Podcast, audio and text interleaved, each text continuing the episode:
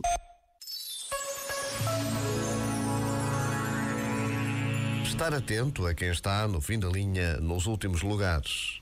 Em todas as situações de crise, os últimos são sempre os primeiros nas carências e nos sofrimentos.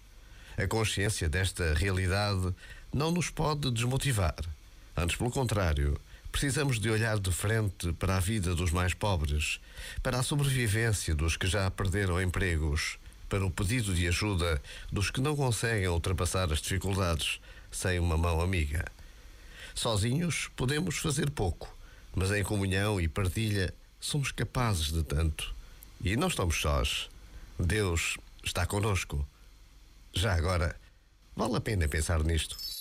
Este momento está disponível em podcast no site e na app.